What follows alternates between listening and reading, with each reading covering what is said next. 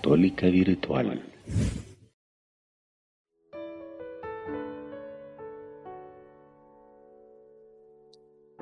Shalom, hermanos, la paz del Señor. Bienvenidos. Estamos en una nueva emisión de Comunidad Católica Virtual.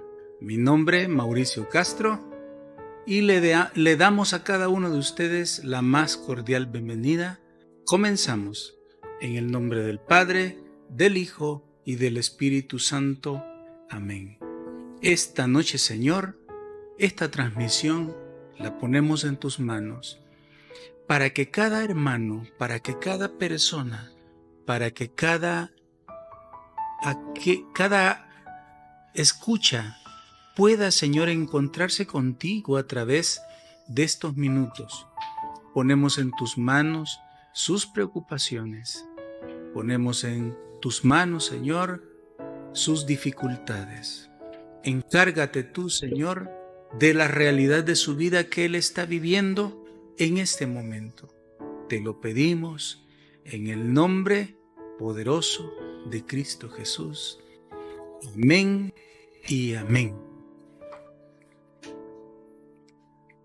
El tema de esta noche, hermanos, son los nuevos beatos salvadoreños. La iglesia salvadoreña, bueno, la iglesia universal está de fiesta porque cuatro mártires en El Salvador van a ser beatificados el día de mañana, sábado 22 de enero.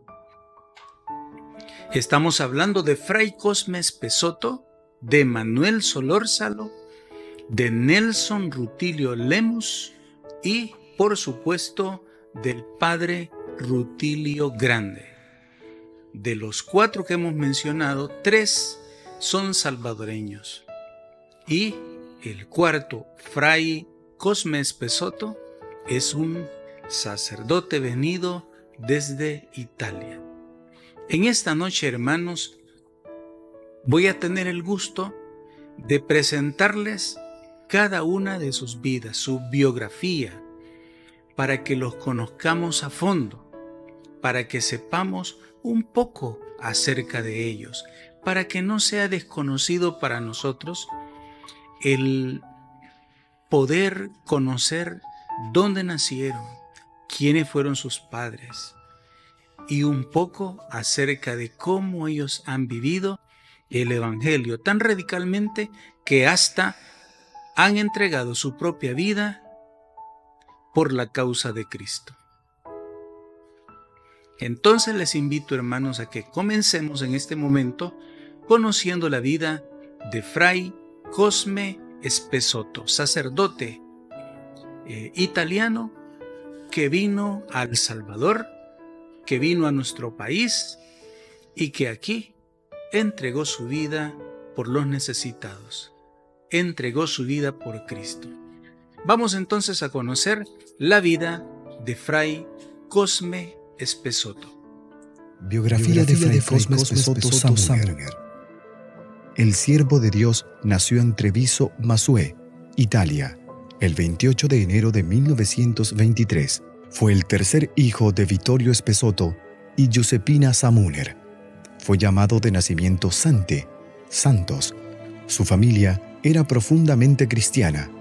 Vivían del cultivo de la tierra como mesatri, campesino que cultivaba la tierra de un terrateniente, distribuyendo el fruto del trabajo poco más o menos de la mitad, según los acuerdos, juntamente con otros parientes. En la familia reinaba siempre gran armonía. El nivel económico era de pobreza, como gran parte de los campesinos de aquel tiempo. Santos fue un muchacho normal. Creció robusto y fuerte. Lo llamaban Toro porque era capaz de alar la carreta con hermanos y primos en ella. Sus parientes recuerdan que no se enojaba nunca. Ya desde pequeño, Santos sintió la atracción por el fenómeno religioso. Sus parientes solían ir en pequeño número a la misa diaria en la parroquia. Él era de los más asiduos. A los cinco años hizo su primera comunión y a los nueve recibió el sacramento de la confirmación. Era asiduo al catecismo parroquial. se distinguía por su piedad eucarística. Su vocación. A los 10 años, Santos sintió por primera vez la llamada al sacerdocio. Fue en un retiro organizado por la parroquia. Sin embargo, la pobreza de la familia hizo poner a un lado su proyecto de entrar al seminario de la diócesis de Vittorio, Veneto. Durante una misión popular, predicada por los franciscanos del cercano convento de la Basílica de Nuestra Señora de los Milagros en Mota de Livenza, sucedió el hecho decisivo. Con el cambio de párroco, se organizó en Mansue una misión popular. La predicaban los franciscanos del convento de la Basílica de Mota de Livenza. En uno de los sermones a los niños, el predicador preguntó, ¿Quién de ustedes siente que el Señor lo llama a ser sacerdote? Terminando el sermón, Santos fue a la sacristía y le preguntó al fraile, ¿cuánto dinero se necesita para ser fraile? El fraile respondió, se necesita fuerza de voluntad para ser sacerdote y seguir al Señor. Como respuesta, Santos dijo al fraile que lo habría tratado con sus padres, porque él sentía fuerte la llamada del Señor para ser sacerdote. Todos en su casa notaron que ese día regresó feliz y contento, Además, se presentó la oportunidad. Habló con sus padres que después se encontraron con el fraile franciscano. Se pusieron de acuerdo y Santos entró en el colegio seráfico de Lonigo. Sus compañeros le tomaban el pelo, pero él era feliz porque sabía que había encontrado el modo de ser sacerdote. El 25 de septiembre de 1935, Santos entraba en el seminario franciscano de Lonigo Así lo recuerda uno de sus compañeros.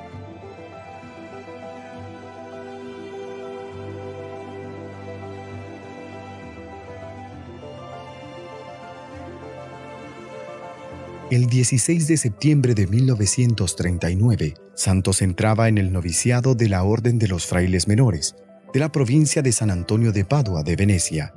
Iniciaba el año de prueba con la vestición del hábito religioso de San Francisco, simbolizando el abandono del mundo y el inicio de una nueva vida, recordando la vez que San Francisco renunció a sus hábitos mundanos y despojado de todo, se puso bajo la protección del obispo de Asís.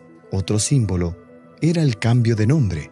Santos recibía el nombre de Cosme, uno de los primeros mártires de la iglesia.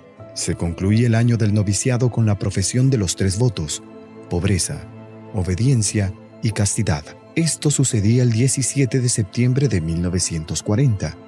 Ya en ese tiempo, Fray Cosme se destacaba como hombre de oración. En sus años de estudiante de filosofía y teología, de 1940 a 1947, realizó los estudios de filosofía y de teología, época en la que se distinguió por ser un estudiante de medio rendimiento. Estudiaba con empeño y le gustaba discutir.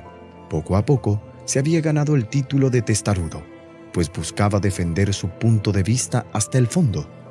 Pero la cualidad que lo caracterizó durante este periodo fue la combinación que logró hacer entre lo intelectual y la vida de piedad. Se distinguía por su constancia en oración personal, por su piedad sentida y profunda, y a menudo permanecía en la capilla después de la cena en meditación delante del Santísimo o de frente a la imagen de la Virgen que era una de sus devociones favoritas. Testimonio del padre Vittorio Sandrini en Vita Crítica. El 19 de marzo de 1944 se consagró totalmente al Señor mediante la profesión solemne en la iglesia de San Pancracio di Barbarano. En febrero de 1948 fue ordenado diácono. Fray Cosme quería partir para la China antes de ser ordenado sacerdote. Los superiores le aconsejaron esperar a que la situación se esclareciera según Fray Filiberto Dal Bosco, Fray Cosme había sentido la llamada a la vida misionera desde los primeros años de estudio. Él y yo queríamos ir como misioneros a China y contemplábamos también la posibilidad del martirio. Palabras de Fray Filiberto Dal Bosco. Sus parientes aceptaron con dificultad su decisión. El 27 de junio de 1948, Fray Cosme fue ordenado sacerdote en la Basílica de la Madonna de la Salute, en Venecia, por el patriarca de la ciudad, su eminencia, el cardenal Adeodato Piazza. Misionero en El Salvador. la revolución comunista de Mao Zedong terminaba por cerrar las puertas de China a los misioneros católicos que eran expulsados del país. Fray Cosme tuvo que renunciar a su sueño. Sus superiores lo destinaron al convento de San Francisco de Vitorio, Veneto. Se suele decir que cuando se cierra una puerta se abre otra. Contemporáneamente, los obispos de Guatemala y El Salvador hacían un llamado a los franciscanos venetos para que llegaran en auxilio del clero local, poco numeroso. No pocos de los misioneros franciscanos expulsados de China habían tomado ese rumbo. Fray Cosme decidió sumarse a ellos. Despidiéndose de sus parientes, a su mamá le dijo, Mamá, hasta el cielo. Con otros dos compañeros frailes, Federico Nardi y Giacomo Meñielo, se embarcaron en Génova el 9 de marzo, desembarcando en el puerto de la Unión el 4 de abril de 1950, después de 27 días de viaje. Inéditamente, fue destinado a una parroquia, San Pedro Nonoalco, en donde empezó el estudio de la lengua española. Los parroquianos le tomaron rápido cariño.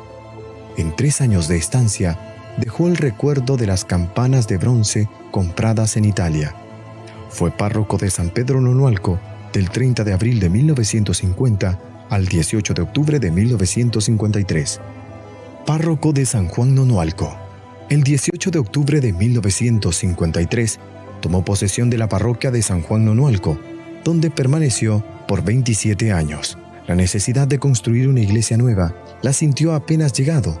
Para eso, formó un comité pro trabajos parroquiales. La construcción del templo parroquial fue una obra lenta, llevada adelante por los centavitos de todos, terminada solamente algunos años después de su muerte. Una atención especial le dio a la formación de los niños. Por eso, la organización del catecismo fue una de sus prioridades. Con el pasar del tiempo, sintió la necesidad de fundar una escuela católica. San Juan Nonualco se había vuelto el primer pueblo del departamento, fuera de la cabecera, que tenía un bachillerato. La parroquia de San Juan Nonualco en aquellos tiempos era muy vasta. Comprendían los municipios de San Luis la Herradura, San Rafael Obrajuelo y San Juan. El padre Cosme visitaba todos los cantones regularmente, llevando los auxilios de la religión católica a cualquiera que se los pidieran.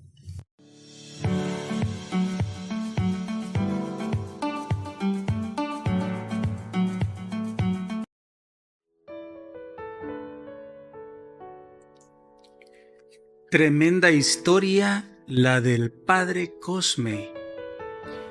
Hay muchas cosas eh, interesantes en la vida del padre Cosme. Yo pues me gustaría comentar varias, pero en realidad voy a limitarme a decir que yo estuve ahí en varias ocasiones en San Juan Nualco.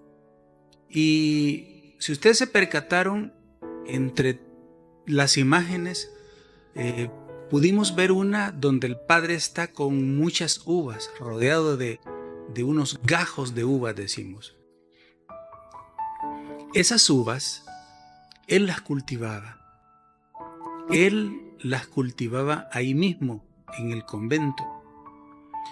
Pues, como anécdota, quiero decirles que yo comí de esas uvas cultivadas por el padre Cosme. Aunque claro, yo no tuve el gusto de conocerlo, pero años después yo mismo he comido de esas uvas. Y hay una serie de cosas, detallitos importantes que hemos eh, visto en este breve video, pero que deben servirnos a nosotros para ser personas de fe. Si un extranjero, alguien que ama a Cristo, puede venir de tan lejos para dar su vida por Cristo, ¿por qué nosotros no podemos dar nuestra vida también para Cristo? Aquí donde vivimos, aquí en nuestra realidad, aquí donde el Señor nos ha permitido vivir, hablar el idioma, conocer bien eh, a nuestra propia gente, aquí también. Bueno, pues eso, entre tantas cosas, es una de las enseñanzas que nos deja el Padre Cosme con su propia vida. Hay más, por supuesto, pero hoy vamos a, a continuar a conocer un poco de Manuel Solórzano, un hombre que dio su vida también por el Evangelio, por el Señor, muriendo como mártir. Vamos a conocerlo. La vida de Manuel Solórzano. Biografía, Manuel Solórzano. Son escasos los datos acerca de don Manuel Solórzano.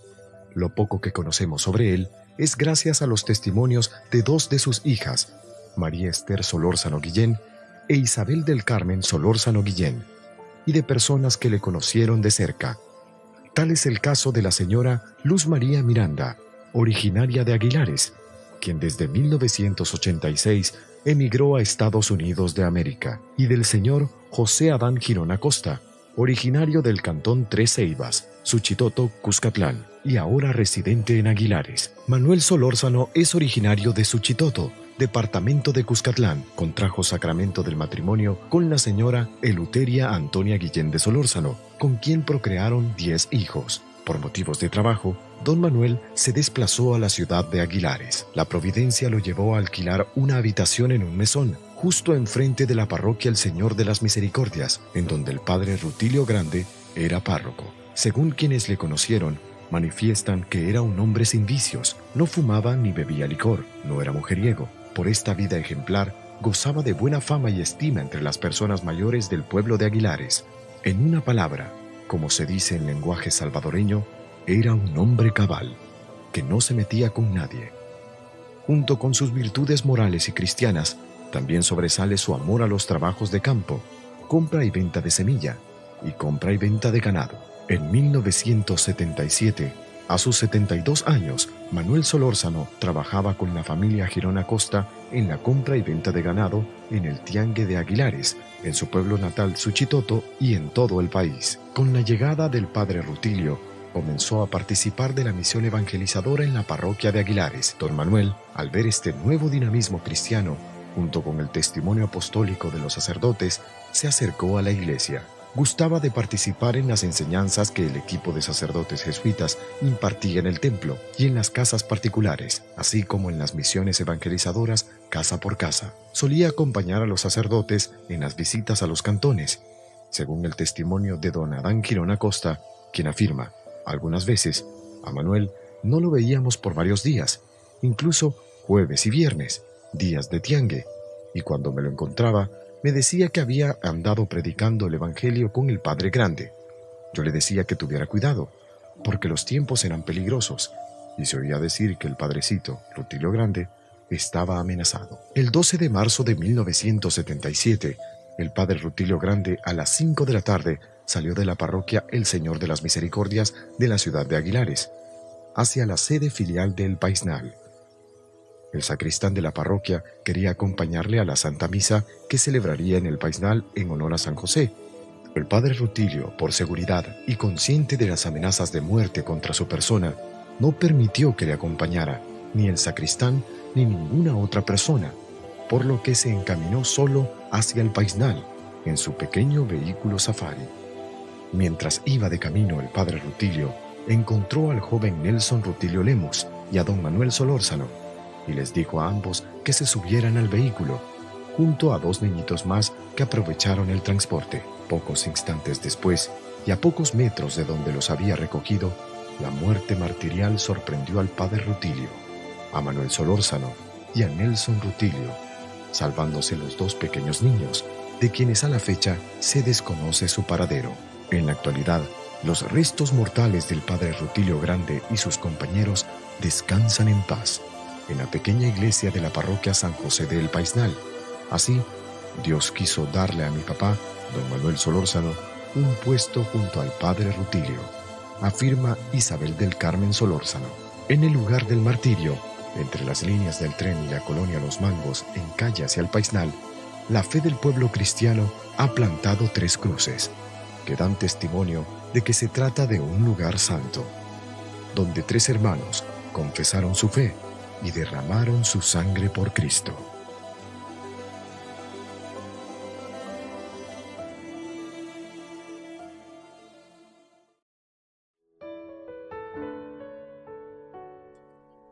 Manuel Solórzano un laico como usted, como yo.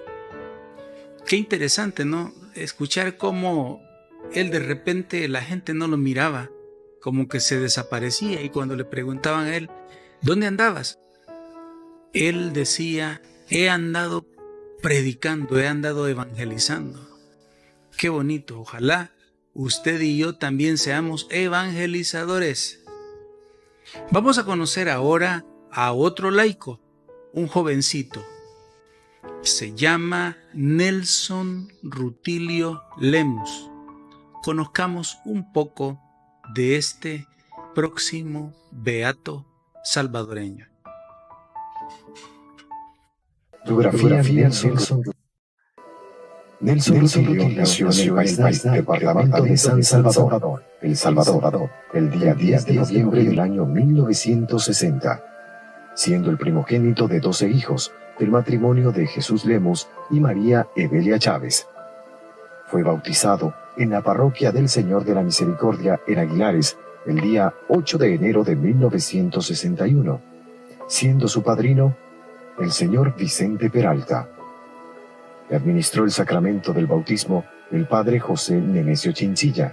A los 10 años recibió el sacramento de la Eucaristía y a los 15 años el sacramento de la confirmación. Para marzo de 1977, Nelson Rutilio tenía 16 años y 4 meses. Era estudiante de séptimo grado de la Escuela 1 de Julio del Paisnal. La amistad entre el padre Rutilio Grande y Nelson Rutilio Lemus tiene dos vertientes. Por una parte, el padre Rutilio y Jesús Lemos, padre de Nelson Rutilio, eran amigos desde la infancia. Por otra parte, don Flavio Grande, hermano del padre Rutilio Grande, es padrino de bautismo de Dinora del Carmen Lemus Chávez, hermana de Nelson Rutilio. Por estos dos motivos, estrecha amistad y la cercanía entre el padre y el joven es evidente. Además, Nelson Rutilio es miembro activo de la comunidad de El Paisnal, que en marzo celebra las fiestas patronales en honor a San José.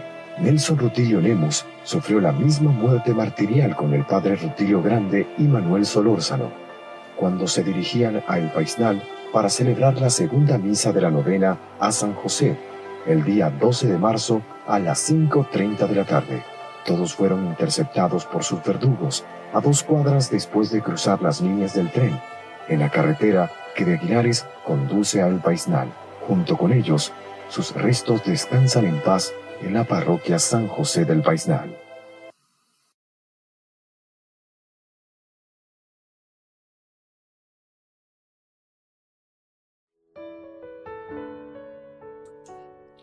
Nelson Rutilio Lemus, 16 años y un poco más. Un jovencito que también es mártir, mártir por odio a la fe. Interesante conocer estas biografías. Y eso que sobre estos dos laicos hay poca información. Sin embargo, lo poco que se sabe es muy valioso. Y además, eh, muy importante porque denota y refleja la fe que ellos tenían. Vamos a conocer ahora la vida del padre Rutilio Grande, sacerdote salvadoreño también, igual que Nelson, igual que Manuel. Y del padre Rutilio se conocen un poco más de detalles. Por eso les invito a poner atención a su biografía. Veamos. El padre, Rutilio, Grande, siervo, de, Jesús, nació en la villa de El Paisnal, San Salvador, El Salvador, el 5 de julio de 1928. Es el último hijo de Salvador Grande y Cristina García, quienes procrearon cinco hijos, de los que Flavio, que era el mayor, y a Rutilio le correspondió ser el menor. Fue bautizado por el padre Miguel Villavicencio, cura párroco de Guasapa, a cuya jurisdicción pertenecía el Paisnal el 29 de noviembre de 1928. La crisis familiar vivida en el seno del hogar Grande García fue provocada por la separación de sus padres por motivos desconocidos. La madre de Rutilio continuó su vida en el Paisnal y sin convivir formalmente con otro señor. Tuvo una hija a quien llamó Cristina. Frente a la disolución del hogar, fue Flavio, el mayor de los hijos del matrimonio, quien asumió la jefatura del hogar. Después de la separación de sus padres, Rutilio quedó al cuidado de su abuela Francisca, la que según sus palabras fue una segunda madre, ya que no conoció a mamá. De acuerdo con su testimonio, la abuela era una mujer muy religiosa o rezadora en lenguaje popular. A ella le atribuyó los fundamentos de su piedad y de su vocación sacerdotal. Ella le enseñó a rezar al levantarse y antes de acostarse. Los dos rezaban juntos el rosario por la noche. A los siete años, Rutilio ya sabía bien las oraciones de la abuela y estaba familiarizado con el culto, porque ella era la encargada de la limpieza del templo de El Paisnal y él la acompañaba en sus tareas. Rutilio inició sus estudios de primaria en la escuela pública de El Paisnal. En la escuela tenía un carácter bastante retraído. No era como los demás niños, que corrían y saltaban y hacían mucho ruido. De costumbre, Rutilio permanecía casi siempre en el aula a la hora del recreo. Vocación al sacerdocio. La vocación al sacerdocio se despierta en Rutilio con ocasión de un encuentro que tuvo en su parroquia con el arzobispo Monseñor Luis Chávez y González. Desde el primer encuentro con este arzobispo, nació en Rutilio una íntima amistad con él y un cariño que perduraría para toda la vida. A pesar de ciertas dificultades económicas, Rutilio logró el sueño de su vida, entrar al seminario. Sueño que se realizó en 1941 a este propósito, le escribía el padre rector lo siguiente. Mi querido Rutilio, por fin te puedo comunicar que, hablando tu asunto de entrada al seminario con el señor arzobispo, ha tenido a bien admitirte ya para este año. Rutilio y su formación para el sacerdocio. Rutilio inició sus estudios de secundaria en el Seminario Central San José de la Montaña de San Salvador en el año de 1941 los sacerdotes de la Compañía de Jesús eran los encargados de la formación de los seminaristas en el Seminario Central. En estos recintos de formación y de estudio, Rutilio conoció más de cerca, a muy temprana edad y en persona, al arzobispo metropolitano, Monseñor Luis Chávez y González. Fue él quien le facilitó los recursos para que estudiara en el seminario. Pero ya antes de que ingresara al seminario, le daba consejos como el siguiente. Procura durante este año no perder días de clase en la escuela y debes de dar mucha importancia a la lectura, escritura, aritmética y gramática. Que te den clases especiales de las últimas materias. Si algún día puedes venir por aquí con tu papá y tu abuelita, te agradeceré muchísimo que vengas al Palacio Arzobispal para que arreglemos las cosas definitivamente. Referencia de mayo de 1940. La vida en el seminario no era muy complicada. Prácticamente se estructuraba dentro de tres tareas vitales, la oración, el estudio y la disciplina. Cada jornada estaba organizada para favorecer el estudio. Los ejercicios espirituales ignacianos le hicieron mucho bien para su vida espiritual. Su carácter no lo limitó en sus buenas relaciones con los compañeros de seminario. Tampoco los deficientes estudios primarios dificultaron sus estudios superiores. Su promedio de notas era muy aceptable como el de la mayoría de los alumnos, entre los cuales se encontraban, entre otros, Teodoro Alvarenga, Raúl Angulo, Cristóbal Cortés, Salvador Bautista, Miguel Ceballos, Alejandro Duarte, por mencionar algunos. Con ellos compartió Rutilio los primeros años de seminario, todo con normalidad. Más adelante, Rutilio daría un giro muy importante en su vida al pedir permiso a su querido amigo, el arzobispo Chávez y González, para ingresar en las filas de la Compañía de Jesús. Rutilio sentía vocación para ser jesuita, sentía vocación para ser misionero. Si era posible, ir a misionar a China o a tierras lejanas de infieles. Ingresa a la Compañía de Jesús. En una carta fechada del 5 de septiembre de 1945 y dirigida al padre rector Agustín Bariain, se le informa que ha sido aceptada la solicitud del joven Rutilio Grande para ingresar a la Compañía de Jesús. Con instrucciones del señor provisor, tengo el honor de adjuntarle las originales del expediente de ingreso a la Compañía de Jesús del joven don Rutilio Grande, suplicándole la devolución del expediente a esta secretaría. Su vida con los jesuitas da inicio con el noviciado en Caracas, Venezuela. Como era menor de edad y debían viajar al extranjero, su padre le extendió la autorización para tal fin. Por la presente declaración, hago constar que autorizo a mi hijo Rutilio Grande García a fin que pueda dirigirse a Venezuela para continuar sus estudios. Certificaba esa declaración el alcalde municipal de El Paistal. Los primeros votos de la vida religiosa con los jesuitas los profesa Rutilio en Los Chorros, Venezuela, el 24 de septiembre de 1947. Siendo maestro de novicios, el padre Vicente Pardo. Sus deseos de ser misionero empezaron a realizarse cuando fue trasladado a Ecuador, tal como lo afirmó en una carta escrita de su puño y letra y enviada a su superior que decía así. Le presento, Padre, mi súplica de la misión de China. Mis ideales no son otros que dar mi vida por completo al Señor, sacrificando toda afición terrena, como patria, etc. Dedicarme al apostolado directo con esos infieles. Llegó a Quito, Ecuador, para continuar sus estudios de humanidades en el Colegio Loyola, donde obtuvo el título de bachiller en Humanidades Clásicas, el 25 de marzo de 1950. Después fue transferido al Colegio Javier en Panamá, donde fungió como subprefecto e impartió algunas materias como castellano y gramática, por instrucciones del rector de dicho colegio, el padre Florentino Idoate.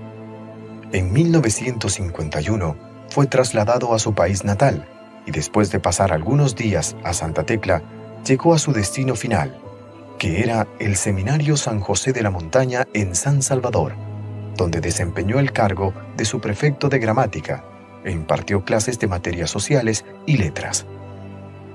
El ambiente del seminario le ayudó mucho, no solamente en la parte física, sino también en su estado de ánimo. Según recuerdo, le dije a VR que todo esto de inspecciones, clases, tratos con los seminaristas me ayuda mucho para la salud, como lo he notado desde que pasé de Santa Tecla al seminario. Después de pasar un par de años en el Seminario San José de la Montaña, fue destinado a continuar sus estudios de filosofía en España, en la ciudad de Oña, en el año de 1953. Aquí permaneció tres años, que fueron de intensa actividad académica, tan así que le quedaba poco tiempo para mantener correspondencia con su familia. A pesar de lo cargado de sus actividades diarias, en cierta ocasión le escribe a su hermano Flavio acerca de la vida que lleva en el colegio Máximo en Oña y de su buen estado de ánimo. Podéis estar tranquilos por mi salud, pues, a Dios gracias, me encuentro perfectamente, robusto y sano. Todo lo de por aquí me ha caído perfectamente. Pedid al Señor me conceda el tener siempre fuerzas suficientes para poder llevar muy bien mis estudios. Terminados los tres primeros años, quedaba el dilema en qué lugar estudiaría la teología. Rutilio proponía a su viceprovincial tres supuestos destinos, en Estados Unidos, en el otro colegio máximo, siempre en España, o continuar sus estudios ahí mismo en Oña. Los superiores del padre Rutilio se dieron cuenta de que el joven estudiante estaba muy bien en Oña, razón por la que optaron por dejarlo allí, para terminar la última etapa de su formación. En este periodo de su vida, Rutilio fue objeto de una experiencia de purificación. Muchos escrúpulos asediaron la firmeza de su vocación. En una carta, a quien fue su padre espiritual en Oña, le escribía, Usted recordará, padre, cómo me encontraba cuando me ordené, a finales del mes de julio del año 1959. El estado de mi sistema nervioso era deplorable, y yo hubiera querido diferir por algún tiempo la recepción de las órdenes mayores. Me atormentaba tremendamente la idea de acercarme a recibir dichas órdenes mayores, estando en dudas acerca de la validez de las órdenes menores recibidas.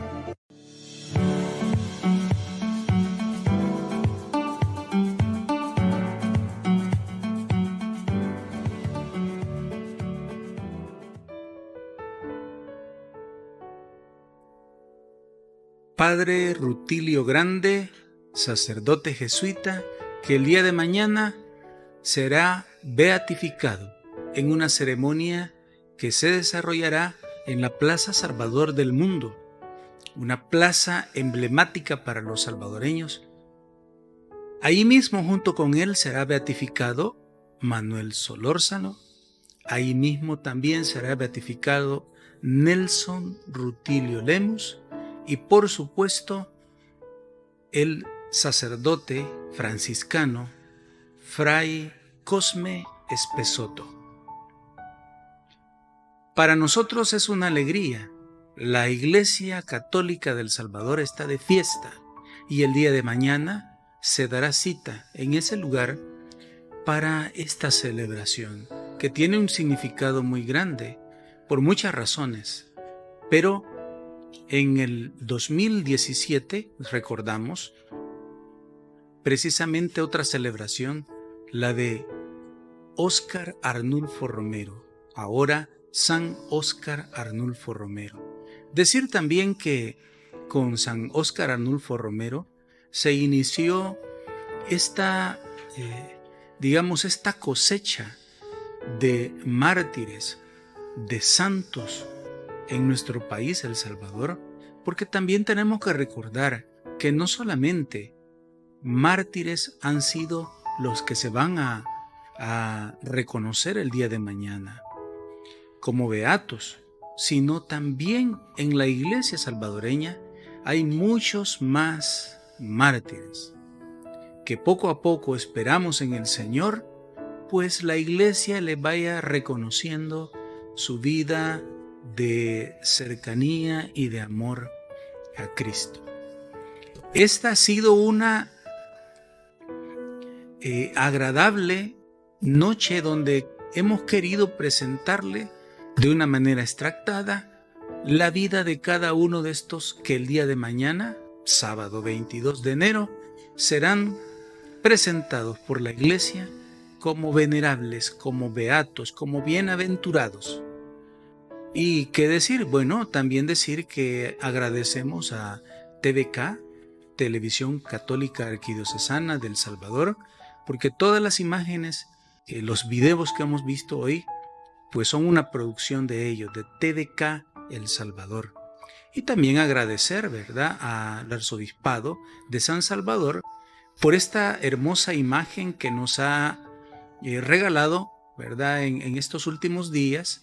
Ustedes pueden ver a mi espalda, es la imagen de cómo lucirá el día de mañana precisamente la Plaza Salvador del Mundo en esta celebración extraordinaria, que por cierto será presidida por el cardenal Gregorio Rosa Chávez. Así es que ya saben ustedes, el día de mañana vamos a celebrar con alegría, con júbilo, por todo lo alto, con el gozo de los hijos de Dios, este gran acontecimiento que es invaluable para nuestro país y que viene en medio también de un clima de incertidumbre que ha sido creado en el mundo entero por la pandemia. Pero que a nosotros el Señor nos regala esta gracia. Dios sabe por qué permite que estos eh, cuatro beatos en medio de esta pandemia, precisamente para hablarnos de esperanza. Yo cierro el video de esta noche diciendo algo que me sucedió este día, pues viendo al cielo pude ver eh, un torogós, que es el ave salvadoreña, el ave nacional del Salvador.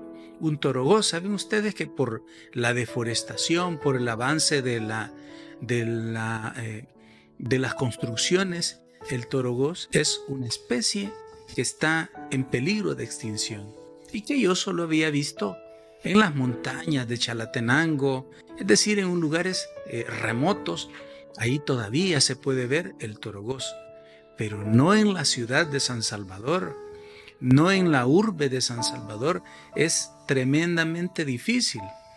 Bueno, estaba viendo al cielo cuando vi que pasó volando un torogós. En ese momento recordé que hace más o menos unos cuatro o cinco meses aproximadamente, estaba yo sentado mm, en la ventana que da hacia la puerta de, la calle de mi casa, cuando en, el, en los árboles enfrente de mi casa se detuvo, se posó un torogoz.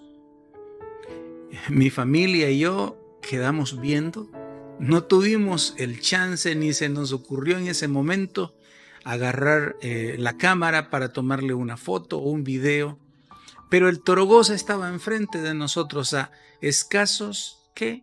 Dos metros y medio. Allí estaba el torogoz. ¿Por qué traigo yo esta anécdota en relación con los beatos?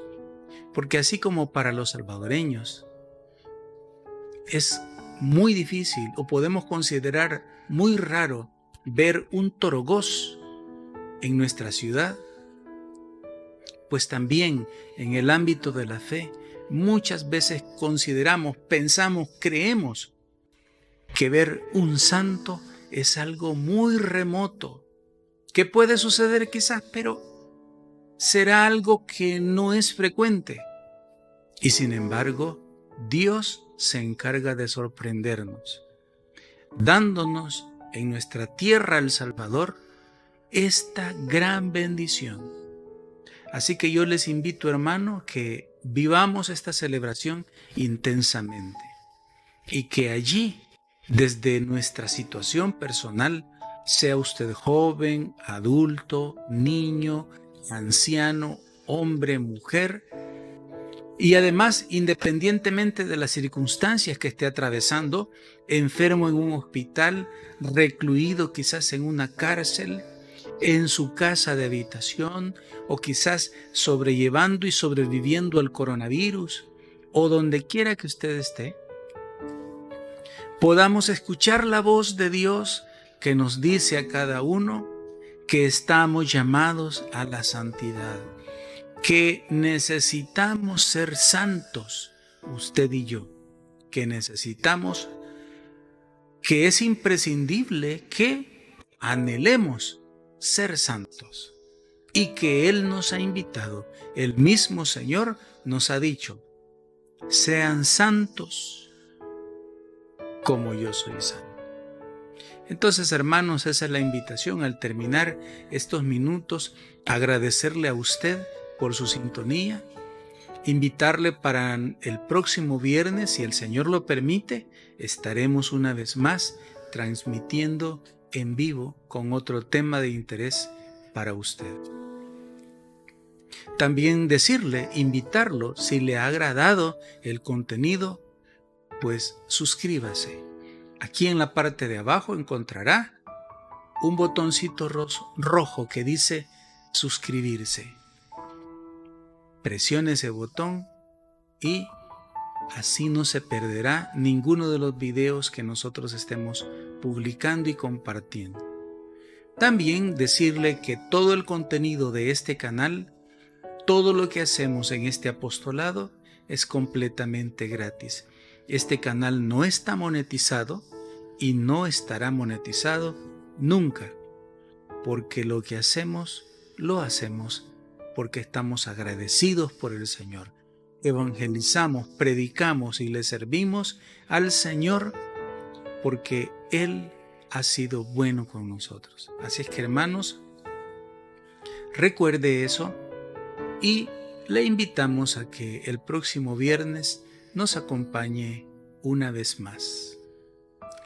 Si el Señor lo permite, nos encontramos entonces en una próxima ocasión.